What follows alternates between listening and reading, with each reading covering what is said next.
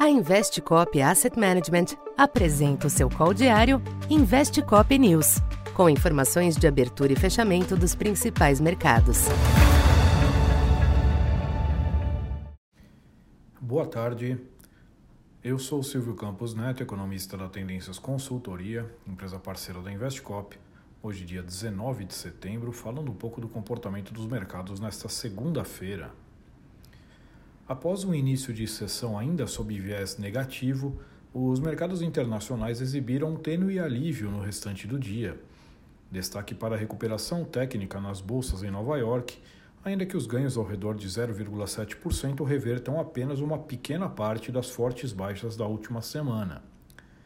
De fato, persiste o contexto de preocupação com o ajuste monetário em curso, o que ficou evidenciado por novas altas dos yields dos Treasuries.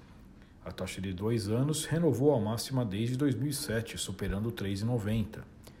Isso manteve o suporte ao dólar, limitando a magnitude da reação das moedas de emergentes. Entre as commodities, o petróleo Brent se aproveitou do alívio para reverter as perdas do dia, fechando em 92 dólares. Aqui no Brasil, a melhor externa foi intensificada pelo apoio dado pelo ex-ministro Henrique Meirelles à candidatura do ex-presidente Lula, em evento que reuniu outros ex-candidatos à presidência.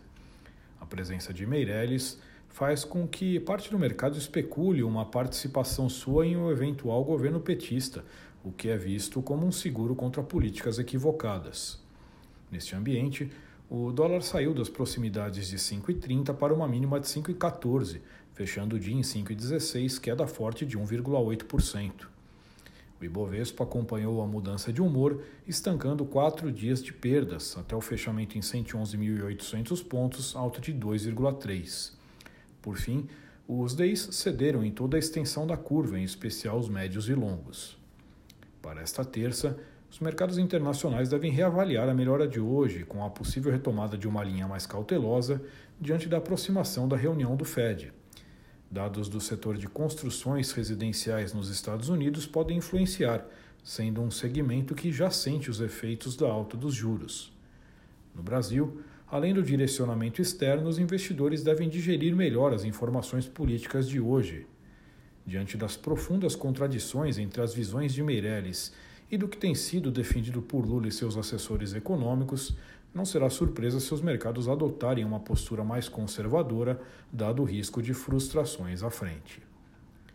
Então, por hoje é isso. Muito obrigado e até amanhã. Essa foi mais uma edição Investe Cop News.